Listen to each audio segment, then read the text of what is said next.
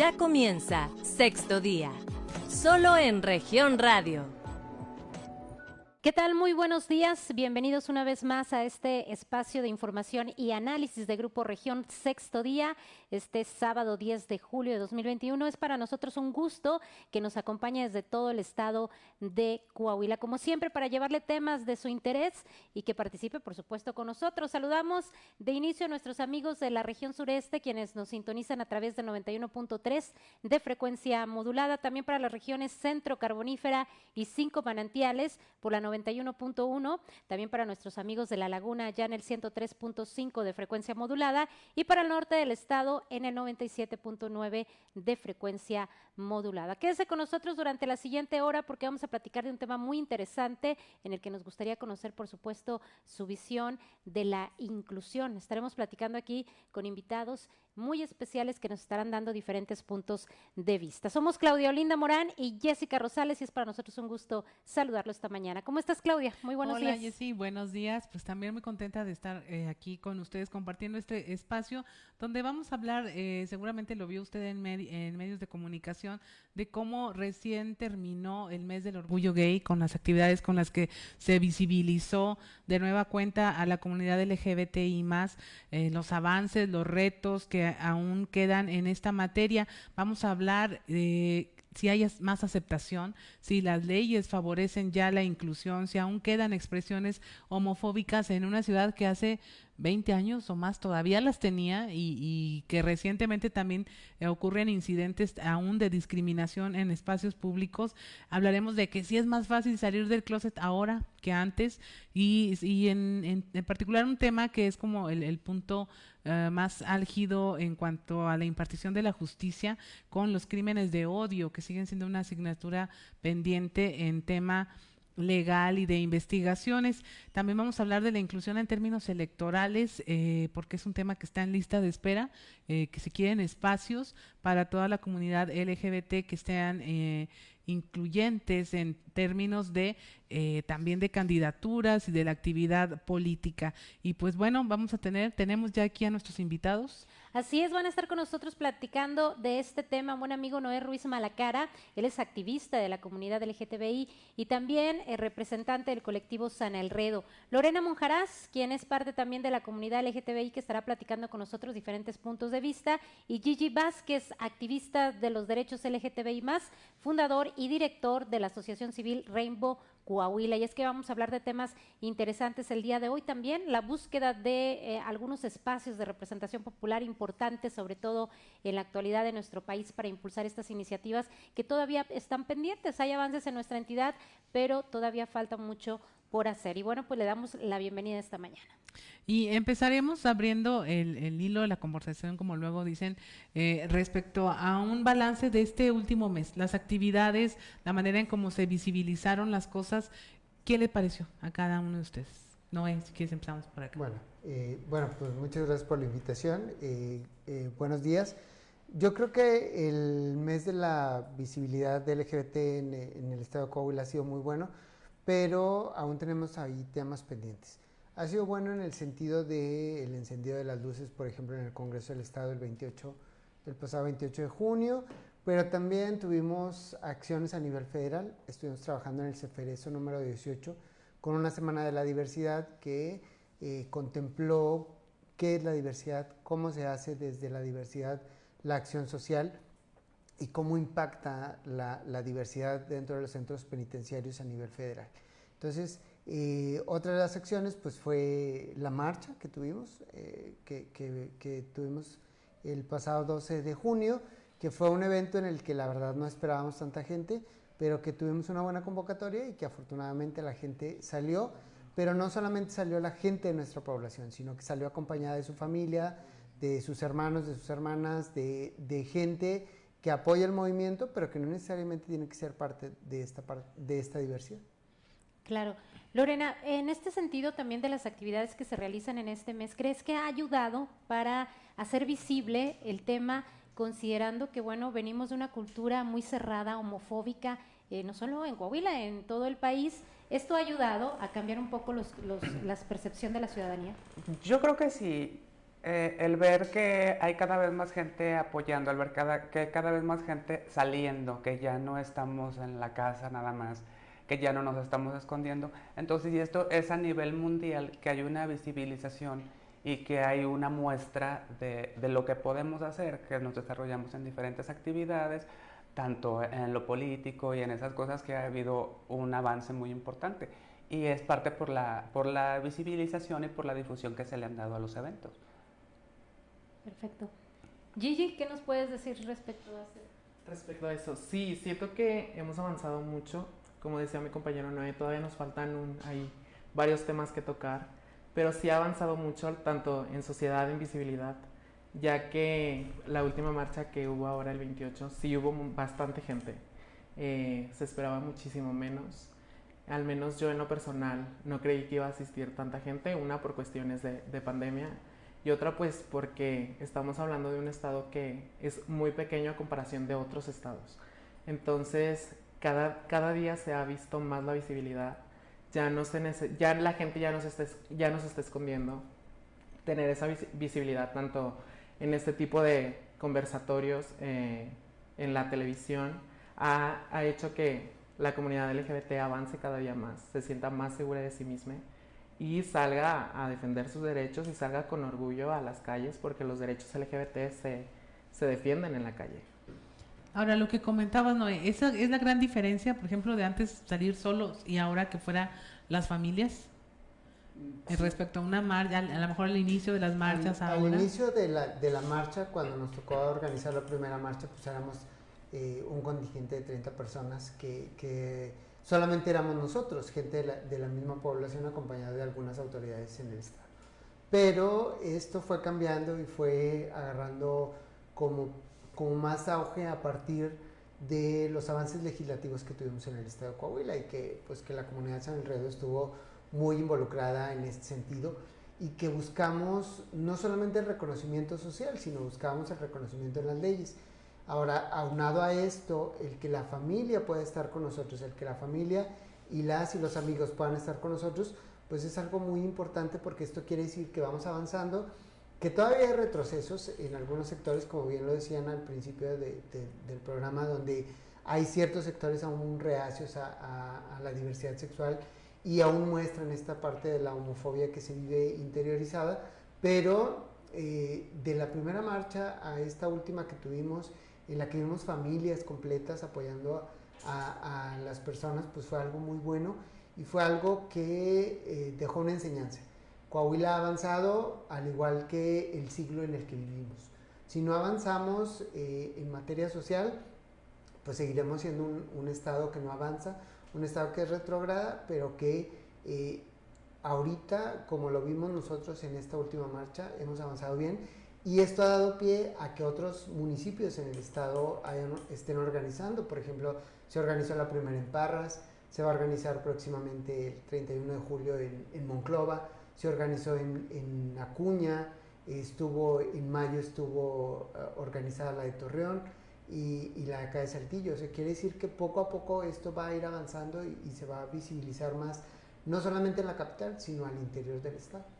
Hablando de la sociedad y eso que mencionas, Noé, eh, sí ha cambiado el tema, porque hay que recordar que hace algunos años veías a, a, las personas de este grupo de la población pues manifestar su identidad ya después de muchísimos años, pero cada vez es mayor el número de jovencitos y jovencitas que tienen esta valentía de salir y decir que, que están interesados en, en visibilizar también el tema junto con ustedes. ¿Por qué se ha logrado esto? ¿Al interior de las familias ha cambiado algo?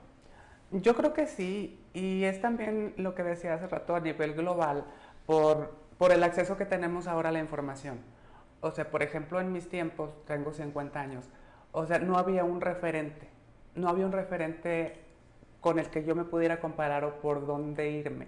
Entonces, ahora ya hay la manera de, de, buscar lo que sea y te identificas con cierta persona, con cierto personaje y entonces en tu casa obviamente también están viendo lo mismo, están viendo los avances y ya no es tan, ya no es como que te sientes solo en el mundo, o sea, sabes que hay una comunidad.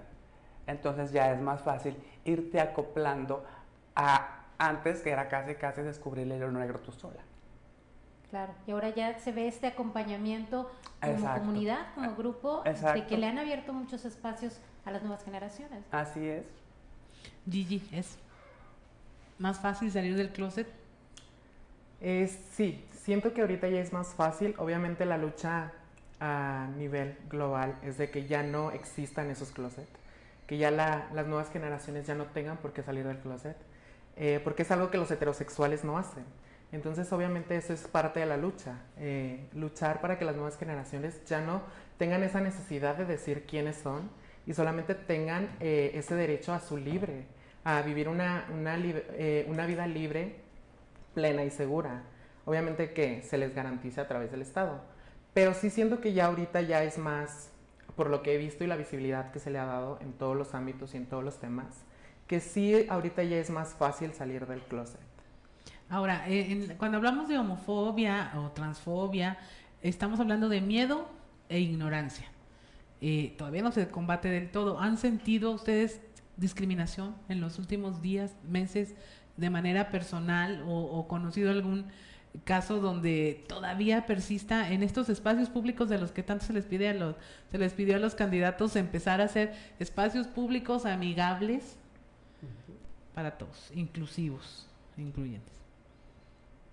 ¿Alguna expresión de- Sí, eh, bueno, hace, hablando de lo que es la homofobia y la discriminación, hace apenas unos días hubo un acto de discriminación a una pareja homosexual en una, pues en un, en una plaza pública aquí en Saltillo, lo cual nos indignó mucho porque ya con esta, no es la primera vez que, que suceden este tipo de casos en la misma plaza, entonces ya ahorita en la asociación tenemos contados 30 casos, eh, lanzamos un flyer y un post en lo cual más de 130 personas hasta ahorita nos han contado sus anécdotas eh, de lo que les ha pasado en, en este tema de discriminación y homofobia por esta plaza. Incluso se, se les ha dicho a estas parejas y a estas personas LGBT que son los mismos trabajadores los que tienen la orden de cometer esos actos de discriminación porque es un ambiente familiar. Entonces, ¿Pero eh, qué trabajadores? ¿Policías o quiénes son quienes guardias. Es un eh, parque comercial al norte de la ciudad, entiendo. eh, sí, Sí. Entonces, eh, pues yo creo que en el... Acabamos de terminar el orgullo LGBT y, pues obviamente visibilizar que existimos todo el año, creo que es muy, pues muy retrógrada de, la par- de, esta, de esa parte, vaya, de que se haya, se haya cometido ese acto de discriminación. Uno, porque no es la primera vez que lo han hecho y otro porque, o sea, nos hemos hecho tan visibles la marcha que hubo, ahorita toda la visibilidad, visibilidad perdón, que le estamos dando a estos temas, como para que sus argumentos discriminatorios sean que sea un ambiente familiar.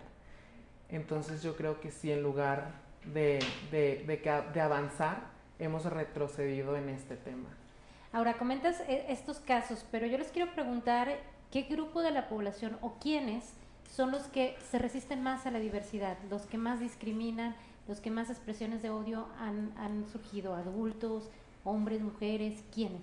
¿De quiénes han percibido? Pues mira, yo creo que, que en, esta parte eh, hay sectores ya de personas adultos mayores que, que todavía están como con esa vieja escuela de papá, mamá e hijos y no aceptan algo que no esté dentro de la heteronorma.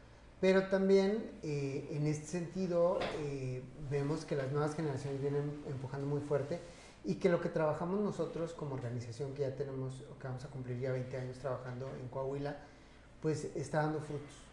Está, está saliendo la gente, está saliendo cada vez más. Pero también eh, hablamos de estas eh, iglesias judio-cristianas que de repente sacan ahí algún flachazo que, que afortunadamente eh, no ha prendido como, como ellas o ellos esperaban. Eh, también otra, otra de las partes es que eh, en muchos espacios públicos se habla sobre, sobre estas cuestiones de discriminación, pero sobre todo eh, contemplando que la familia es nuclear y es solamente papá, mamá e hijos. O sea, la las familias son muy diversas y así como todos los seres humanos somos diversos, las familias también son diversas. Entonces, el, hablar sobre papá y mamá, pues yo creo que eh, estamos cometiendo un error gravísimo porque entonces estamos invisibilizando el otro tipo de familias. Por ejemplo, eh, las abuelitas que por algún motivo se tuvieron que hacer cargo de los nietos porque pues los papás murieron o algo, pues eso también es un, un modo de familia. Quienes son, eh, quienes están separados y se vuelven a unir y forman una nueva familia, también es una nueva forma de familia. Entonces, estamos invisibilizando mucho ese tipo de cosas y buscar que solamente la familia nuclear, papá, mamá e hijos, sea como el modelo eh, básico, o sea, el modelo impuesto, pues yo creo que ya no, porque ahorita en nuestro estado pues hemos avanzado mucho en leyes y la adopción es una de las principales que se da también en el estado.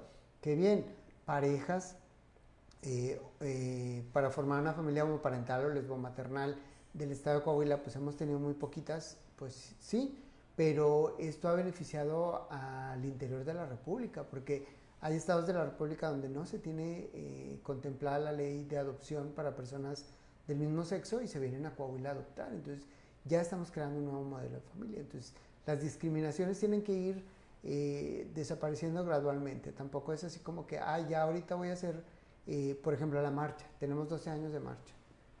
Y, en lugar de que esto fuera hacia atrás, creo que poco a poco van saliendo cosas eh, diferentes, pero también eh, este, estamos conscientes de que el Estado es un Estado que ofrece empleo a personas de otros estados de la República, donde no hay legislación, donde ni siquiera el tema se toca. Entonces, cuando llegan acá a Coahuila y se encuentran a dos hombres o a dos mujeres tomados de la mano, eh, entonces es cuando surgen este tipo de discriminaciones. Porque como no conozco las leyes en el Estado y como en mi Estado no se permiten, pues yo lo hago aquí y lo replico acá, porque creo que es igual la ley en todos los estados. Así es, Noé. Eh, ¿Cuánto tiempo nos queda?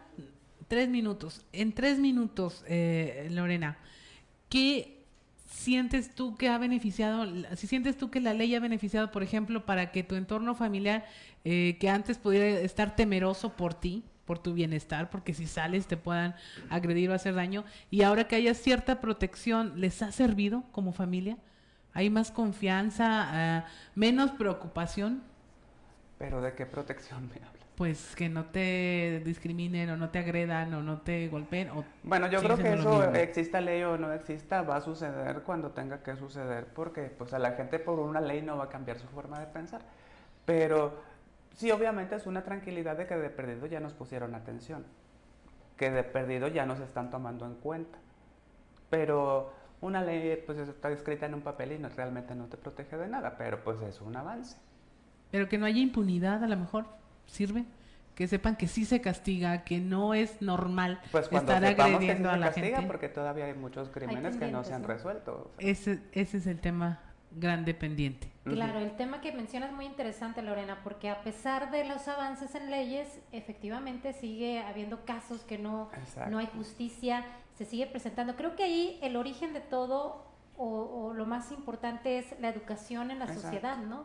que tendríamos que empezar desde ahí, porque ninguna ley, como lo señalas, coincido contigo, va a funcionar mientras la propia sociedad no tenga en cuenta la importancia de respetar los derechos de esta comunidad. Y bueno, en este sentido vamos a platicar más adelante justamente sobre los avances en leyes, porque no ha sido una de las personas que ha eh, por ahí representado a toda la comunidad e impulsado importantes avances en el Congreso del Estado en acompañamiento con legisladoras que creo que te encontraste con algunos personajes que han querido eh, apoyar este, esta causa, ¿no? Sí, sí, sí, sí. Eh, afortunadamente creo que la sensibilidad de, las diputadas y los diputados ha sido buena y ha sido en materia de avance eh, y no por una cuestión de índole política, sino por una cuestión humana y una cuestión en el, entendimiento de que todas y todos pues merecemos los mismos derechos sobre todo eso, ¿no? Que nuestros representantes tengan esta sensibilidad para poder impulsar iniciativas que ayuden a toda la población y a tener este entendimiento como sociedad, ¿no? ¿Les parece si nos vamos a un corte comercial, pero no le cambie porque vamos a seguir platicando este tema tan importante, conocer qué nos falta como sociedad, como familias, como personas para poder pues dar paso a estos derechos que tiene la población LGTBI. Vamos a una pausa, estamos en sexto día, somos Claudia Olinda Morán y Jessica Rosales. En un momento regresamos con más información, solo en región radio Estás escuchando Sexto Día, solo en región radio. Continuamos en sexto día, estamos hablando eh, de todas estas situaciones de discriminación, de inclusión, de diversidad de género, de cómo se ha progresado en materia legal, pero aún tenemos casos donde guardias de seguridad de un centro comercial enorme todavía creen que tienen el derecho a discriminar a las personas por su preferencia sexual. Hablamos también de leyes que protegen, pero que no sirven a la hora de enfrentarse con una persona ignorante o agresiva eh, en la calle o en la vía pública y que pueden eh, causar daño. Y hablamos también de, bueno, si tenemos un Congreso iluminado con los colores del arco iris, pero todavía no tenemos a nadie sentado ahí que represente a la comunidad LGBT. Sí. Eh, la importancia de la reforma electoral en el Estado de Coahuila no es para que el partido político eh, quiera aceptar la acción, la acción afirmativa o no, sino es que desde el Congreso se legisle y desde el Congreso se nombre eh, las letras, lesbianas, gays, bisexuales, travestis, transgénero, transexuales, intersexuales y, y más, pero que los partidos políticos puedan postular a una compañera, que los partidos políticos puedan postular a un compañero abiertamente de la diversidad sexual, sin miedo al que dirán, Coahuila ha avanzado mucho y lo vemos que en el sentido de eh, las candidaturas LGBT no ha tenido ningún problema. Afortunadamente cuando yo fui candidato a, a diputado local no tuvimos ningún problema, la gente identificaba quién era yo, pero lo que llevamos eran las propuestas legislativas. ¿Qué vas a hacer por el Estado? ¿Cuáles son los beneficios de tu poder estar ahí adentro? Pero también buscamos la representación de alguien que esté ahí, no por el hecho de decir, ah, es que tiene que ser un gay, una lesbiana, una persona trans. No, buscamos una persona que entienda la problemática desde la visión LGBT para que en realidad las leyes puedan funcionar y las leyes, las leyes sean operantes para nuestra población. O sea, el, hecho de que, de que se incluyan las candidaturas LGBT en, en las próximas elecciones, no es una cuestión de, cuotas, sino es una cuestión de visibilidad en materia de avance. O sea, presumimos que hemos avanzado a partir del pacto civil, luego con la adopción, luego el matrimonio, recientemente con la ley de identidad, pero no hablamos de una, de una cuestión electoral. O sea, aún estamos invisibilizados. Y vaya que veo que hay muchas personas que participan en muchos de los partidos políticos, ¿verdad? Pero que están ahí en un rincón y que cuando levantan la mano, pues lo hacen así como que, pues si la levanto y luego me dicen que no, porque soy gay, porque soy lesbiana, porque me identifico como trans. Entonces ahí es donde no, o sea, hay que tener la seguridad de levantar la mano y decir, yo estoy, yo quiero y yo puedo hacerlo. O sea, pero necesitamos que la ley lo dicte. Claro, y es que volvemos al tema también de la cultura y la educación.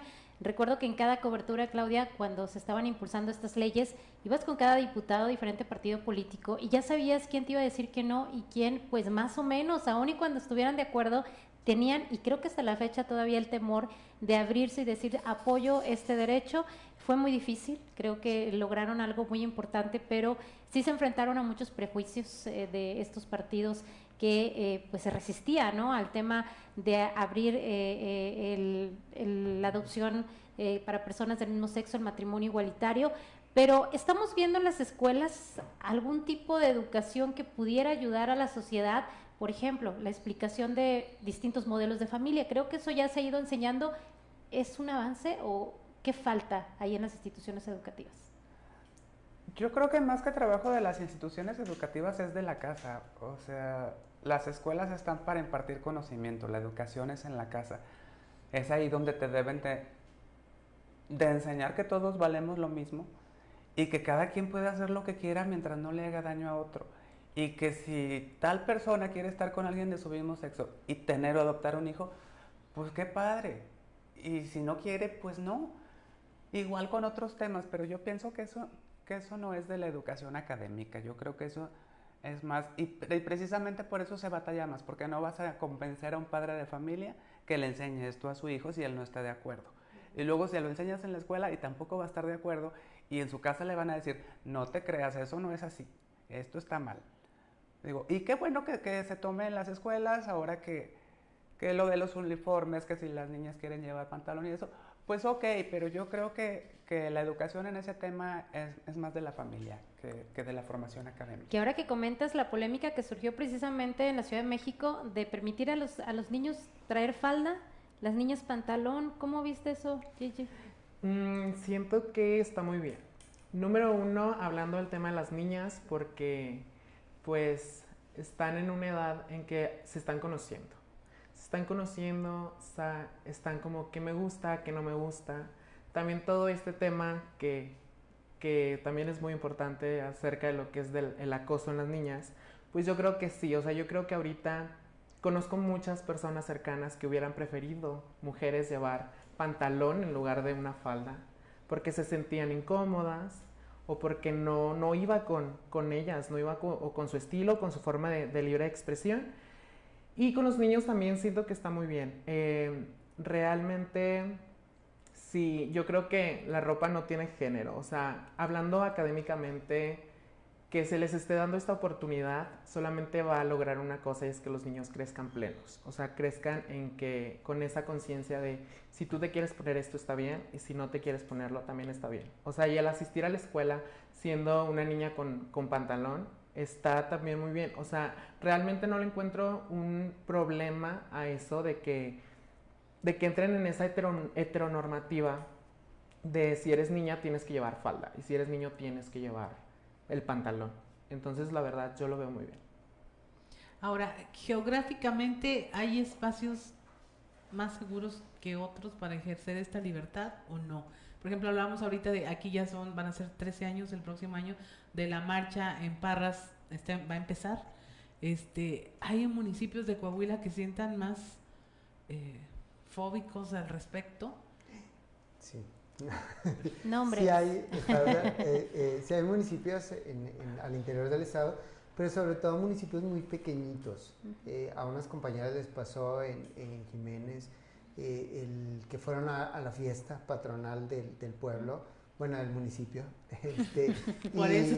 Y por eso este, eh, pues vieron algo como muy normal el, el, hecho de la fiesta y de bailar y todo. Entonces ellas bailaban y, y estuvieran disfrutando, pero cuando salen de lo del baile, o sea, al, al momento de que, de que la gente las ve, y al, momento de que la gente las ve y las observa que no son parte de la comunidad, entonces es cuando, cuando vienen los actos de discriminación. Ya no les quisieron vender eh, bebidas, ya no les quisieron vender alimentos, o sea, ya fue así como que de, de cuestiones de rechazo. Claro que conocemos al gay, a la lesbiana, a, la trans o al trans de, del municipio, pero fuera de ellos, el que venga alguien acá a, a, como a moverle al pandero, pues eso no es una cuestión eh, que sea bien vista por, por, los habitantes. Entonces, sobre todo sean los municipios más pequeñitos allá en el, norte, al norte eh, del estado, pegado más, más acá a, la curvita donde ya termina el estado con, con, Nuevo León.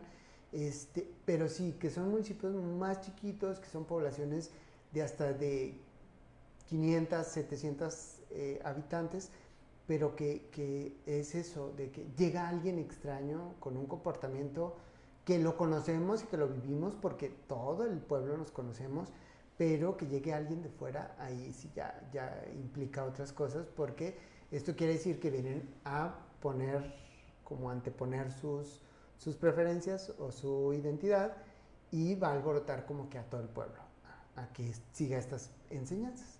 Claro. Y sobre todo, pues e, esta visibilidad de la que hablan, que cada vez es más eh, común o para la sociedad más normal recibir a, las personas de este grupo y, abrirle los derechos. Pero no me dejarán mentir que cuando una persona decide salir con una nueva identidad, sí es un tema de, difícil de llevar también para el resto, para su entorno. ¿Cómo logran ustedes ese entendimiento? Porque, no sé, llega un amigo que toda su vida eh, ha sido hombre y llega para manifestar que él eh, eh, se siente mujer y quiere expresar e, esa identidad. ¿Cómo hacer entender a tu entorno este cambio? Porque es un cambio drástico. ¿Qué hay que hacer como nosotros en esta parte de, entenderlos y ustedes cómo llevan este proceso? Yo creo que, que, hay que llevarlo de una manera natural, de las dos partes.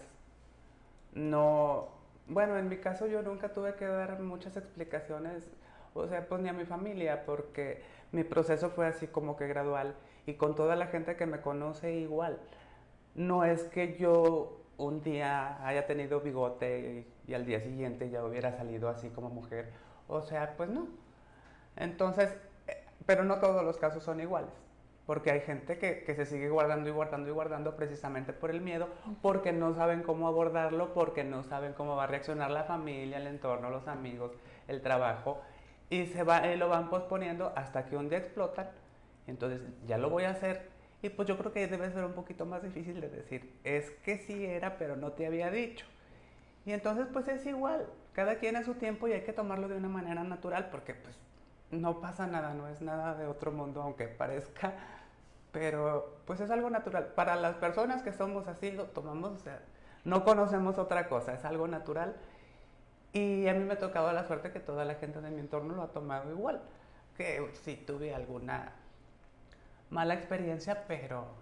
Pero, sí es importante este entendimiento, porque sí, hay personas de su comunidad que tienen esta, esta dificultad y que sí es un problema emocional para ellos el decir, ¿cómo les comparto? ¿Cómo hacer que mi familia lo acepte? Eh, debe haber algún tipo de orientación, apoyo para... Sí, pues me imagino que, bueno, tienes que aceptarlo primero tú. Y cuando ya te cuesta trabajo, pues entonces ya debes de buscar ayuda. Porque tampoco vas a vivir toda tu vida frustrándote porque no supe cómo hacerlo. Las nuevas generaciones, ahora, en la hora, ¿ya nacieron fuera del closet o no? No. Todavía no. Todavía no. Todavía falta mucho. ¿De qué edad de, eh, los pequeños tienen ya esta valentía de decir? Pues yo creo que es un proceso. Cuesta tiempo aceptarlo, darnos cuenta y entenderlo personalmente. este proceso es diferente en cada una de las personas LGBT que pertenecen a la comunidad. Eh, pero yo en lo personal empecé a entenderlo y a como medio a saber quién era, a conocerme, a autoexplorarme a los 10 años. Yo, yo, pues sí, fue muy pequeño, pero para mí ya era, o sea, era ya mucho tiempo. Entonces, eh, todo depende también en el núcleo familiar, en el ambiente en el que nos desarrollamos cada una de las personas, porque eso ayuda bastante al, al mismo tiempo para que las personas LGBT nos podamos conocer, aceptarlo y entenderlo. Pero sí, yo creo que todo varía, o sea, va, a variar. Incluso, o sea, hay personas que son grandes y tienen familia y piensan que va a ser un caos en el momento en que acepten su sexualidad. Piensan que eso los hace diferentes. Pero pues diferentes porque es igual si somos personas, siguen siendo personas. Esa es una pregunta que nadie debería hacerse y mucho menos en ese contexto. Ahora, no, ustedes han hecho acompañamiento, ¿no? Con las familias que enfrentan estas situaciones cuando lo requieren. Y uno de los principales miedos era precisamente de las mamás o los papás que decían, mijo, es que no vas a ser feliz, mijo, te van a golpear si sales a la calle, mijo, te van a correr del trabajo. Ahorita en, en este tiempo ha salido, eh, bueno, nosotros pensábamos y creíamos que el tema de las infancias trans era un tema que todavía no teníamos por qué abordar aunque la exdiputada Claudia Ramírez lo hizo en la pasada legislatura al presentar una iniciativa para las infancias, y pensábamos que no porque solamente conocíamos de uno o dos temas, pero al día de hoy ya están saliendo más y la preocupación de las mamás es cómo la van a tratar, porque los casos que, estamos llevando ahorita son sobre todo de niñas trans que ya se identifican como, como mujer. Entonces, este, decir la mamá, ¿cómo me la van a tratar? ¿Cómo le van a decir? Eh, por ejemplo, ahorita una, una, una, de las personas es que eh, la, la, chica ya va a salir de secundaria, se gradúa próximamente de la secundaria y se va a una preparatoria de, de la universidad y dice, pues es una universidad pública, o sea, no, no es una privada. Entonces, la preocupación de la mamá era decirle, quiero que te quedes en, en, el mismo colegio que estás porque ya te conocen tus maestros, ya te conoce la gente, ya saben cómo tratarte. Entonces, si te vas a una escuela pública, o sea, es como que un proceso de volver a empezar. Y la respuesta de, de, esta chica es, yo quiero explorar y quiero que la gente me conozca como soy y quiero que la gente se acostumbre a verme. Y ahora tenemos ahora el, el otro caso de una, de una mamá que, que, su hija se identifica ya como mujer trans a los 13 años y está en este pequeño proceso de, de, entendimiento. Entonces, todos los días estamos platicando con ella. De hecho, hoy, hoy en la mañana tuvimos una sesión con ella de tres horas, porque tiene muchas dudas en cómo, cómo qué va a pasar. ¿Algún día se va a casar? ¿Va a poder estar feliz con, con una persona? Pues sí, o sea, los miedos son los que nos creamos nosotros, ¿verdad? pero, pero la, la, la, gente que vivimos dentro de la diversidad sexual y somos parte de la población LGBTI, tenemos otra forma muy distinta de pensar. ¿Qué pasa con los papás? Rompemos el esquema. Es que yo me imaginaba que mi hijo, mi hija iba a tener eh, hijos, yo iba a ver a los nietos aquí corriendo por la casa y que el día de mañana le iba a entregar en el altar de blanco, lo iba a entregar eh, vestido de traje en, en, el altar. Entonces, que rompemos ese esquema y es cuando la familia eh, cree que hizo algo mal. Claro. La mamá siempre se culpa y dice, ¿qué hice? Pues que, son preguntas, Noé, que todos tenemos en la vida independientemente de las preferencias. Así que bueno, pues eso hay que tenerlo muy en cuenta. Tenemos que irnos a una pausa. Muy interesante este tema el día de hoy en sexto día. Así que quédese con nosotros para todo el estado de Coahuila transmitiendo en estos momentos en nuestras cuatro estaciones de radio. Somos Claudio Linda Morán y Jessica Rosales. Regresamos. En un momento regresamos con más información. Solo en región radio. Estás escuchando Sexto Día solo en región radio. Bien, muchas gracias por continuar con nosotros en sexto día en este tema de la inclusión muy importante. ¿Qué sucede con la comunidad LGTBI? Han avanzado los derechos en nuestro estado. ¿Qué falta por hacer? Pues ya estamos en la recapitulación final de este tema tan importante y nos gustaría mucho que nos diera, vamos a empezar ahora con Gigi Vázquez para que nos diga cuál sería el mensaje hacia la sociedad, cuáles son los temas que eh, sería importante priorizar. Mm, algunos de los temas más importantes, yo creo que es, es, el de las infancias trans, la protección de las infancias trans, la protección de las infancias no binarias. Ese es un tema que, que debería de, de, abarcarse desde, el, desde ya. Eh, también que le tengan fobia a las alturas, a las arañas, a los animales, no sé, pero porque a la misma raza. Eh, es muy increíble que, que exista gente que le quiera hacer daño a otra gente solamente porque no está de acuerdo con lo que es, con lo que dice, con lo que hace. Todos somos iguales. Y yo creo que, que eso sí sería... Bueno, y también crear, traemos ahí algún tipo de proyecto, ya igual se los contaré después, eh, para los lugares LGBT friendly, que la comunidad LGBT aquí en Coahuila tenga pues lugares a donde asistir, que se sientan seguros de sí mismos, donde puedan asistir con, o solos con sus parejas, y que no tengan ese miedo de, de, ser rechazados, de discriminación y homofobia. ¿Hay alguna experiencia que conozcas donde esto funcione ya? Eh, ¿En otro país, estado? No, eh, Jiménez, ¿no? no. ¿Otro lado? Eh, bueno, dentro de Coahuila no, pero sí ya hay un, un proyecto en, en, Ciudad de México y también hay un proyecto en Bogotá, eh, Colombia, ya esto ya es fuera de México, pero ha, ha, tenido muy buenas respuestas. Entonces sí esperemos seguir trabajando en, en esto y que se nos pueda aprobar en el Congreso. Perfecto. Lorena. Pues nada más decirle a toda la gente que sean quien quieran ser, que no hay ningún problema, que va a ser muy difícil, pero vivir es muy difícil para todos. Seas quien seas, tengas la orientación, la identidad, la preferencia que quieras, ya va a ser difícil porque no todo el mundo va a estar de acuerdo contigo siempre. Afortunadamente ya ahorita hay unos avances que que nos han permitido vivir más fácil a nosotras, por ejemplo, con la ley de identidad de hace dos o tres años, tres años, Dos. Eh, son avances muy padres para comodidad de nosotras y comodidad también de nuestro entorno y que cada quien haga lo que le haga feliz sin molestar al otro y no se metan en lo que hace el de al lado. ¿Para qué? Muy bien.